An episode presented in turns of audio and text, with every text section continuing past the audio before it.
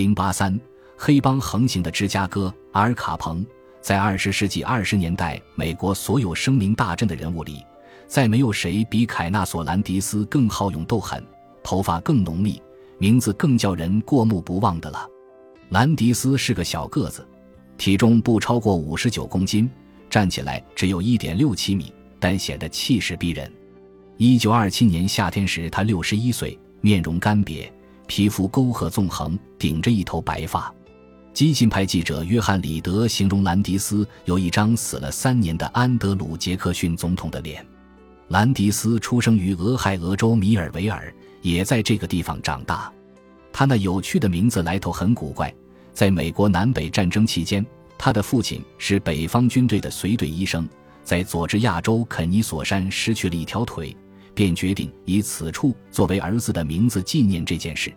兰迪斯最初在芝加哥接受律师培训，之后因为运气好，偶然找到了一份为国务卿沃尔特·格雷沙姆做私人助理的工作。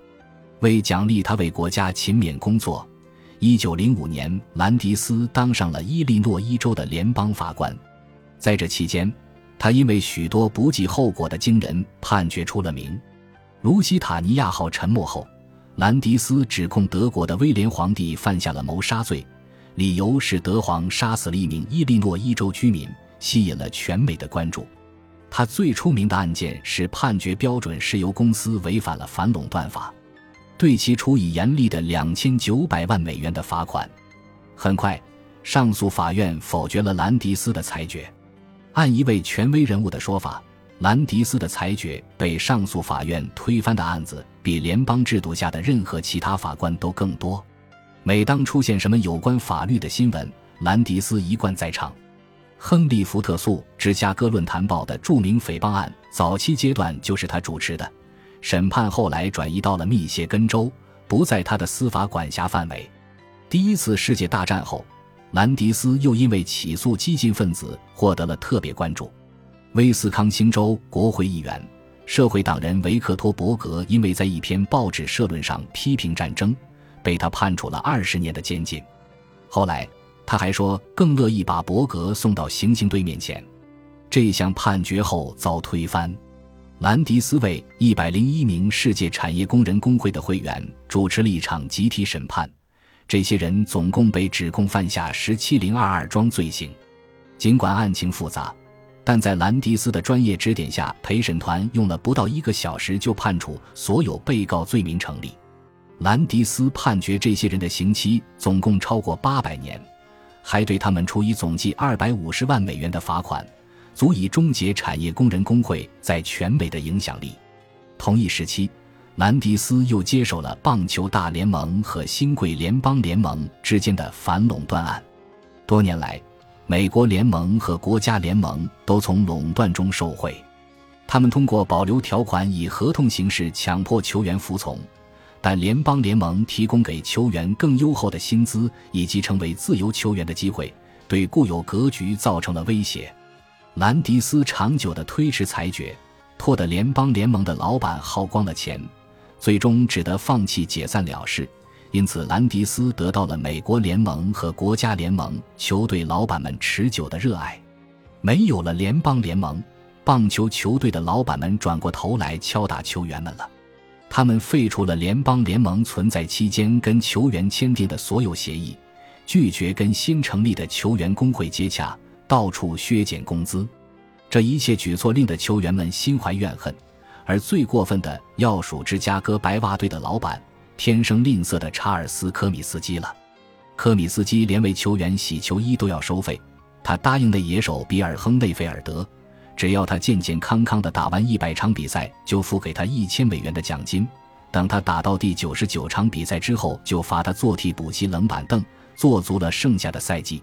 在一九一九年，白袜队的七名队员，每个人的名字都像是电影角色分配公司报上来的：小季·冈迪、幸福·菲尔斯。瑞典里斯贝里、左撇子威廉、埃迪塞克特、弗雷德麦克马林和了不起的不穿鞋乔杰克逊，他们接受了一笔很低廉的贿赂，答应在对辛辛那提红人队的比赛中放水。总的来说，这些串谋的人不怎么聪明。里斯贝里只接受过三年小学教育，处在癫狂的边缘。他威胁说：“要是有人胆敢告发此事，就杀了告密人。”别人也都觉得他的确够胆这么做。杰克逊从没上过学，不会读也不会写。这几个串谋的人似乎不太明白，对方收买自己是希望自己怎么做。杰克逊在跟红人队的一连串比赛里，打击率为零点三七五，还打出了破纪录的八个安打。其中一个球是在比赛第十局两队处于平手状态时，他仓促出手，结果打出了一个令人惊喜的短打。格兰迪尔以一个再见本垒打赢下了一场比赛。最后，白袜队在这一轮系列赛里确实输掉了，成绩是五负三胜，但输的似乎挺艰难。有人认为，原因在于红人队也在暗中操纵比赛，倾尽全力想要输。几乎每一个棒球从业者早就知道是怎么回事。丑闻爆发后，大联盟的老板邀请兰迪斯担任棒球联合会第一任主席。兰迪斯答应了，条件是老板们需授予他独断权力，并书面承诺绝不怀疑他的判断。他在芝加哥地区煤气大楼里设了办公室，门上只写了两个字“棒球”。一九二一年夏天，七名共谋打假球的球员。还有另外一名没有参与但知情未报的球员巴克维浮上了审判台。有一件事现在人们已经记不得了。陪审员认定八人罪名不成立。审判结束后，还和球员们一起吃饭庆祝。球员们能脱罪的一个原因在于，操纵棒球比赛其实并不违法，只能以蓄意欺骗公众、损害了科米斯基的生意为由提起指控。但陪审员认为此事无法证实。这个观点有点学究气，因为兰迪斯宣布对这八人终身禁赛。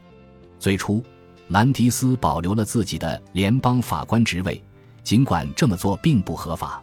众所周知，法官不得从私人利益集团处收取钱财。最终，兰迪斯被迫放弃法官的职位。这个结果对历史的影响可能超出了我们的想象，因为兰迪斯是禁酒令的有力捍卫者。在二十世纪二十年代的芝加哥，持这一立场颇显怪异。他曾把只卖了少量酒水的人判了两年徒刑。一九二年年初，他当法官的最后一天，判处了芝加哥的一名私酒小贩一年监禁，并罚款一千美元。这个可怜人只卖了两杯威士忌。如果兰迪斯仍然在任，芝加哥可能就不会是全世界犯罪分子最喜欢待的地方了。不管兰迪斯在棒球界进行了怎样严厉的整治，他对阿尔卡彭只会使出更狠的手段。一九二七年时，芝加哥是全美第二大城市，全世界第四大城市。美国以外，只有伦敦和巴黎比它规模更大。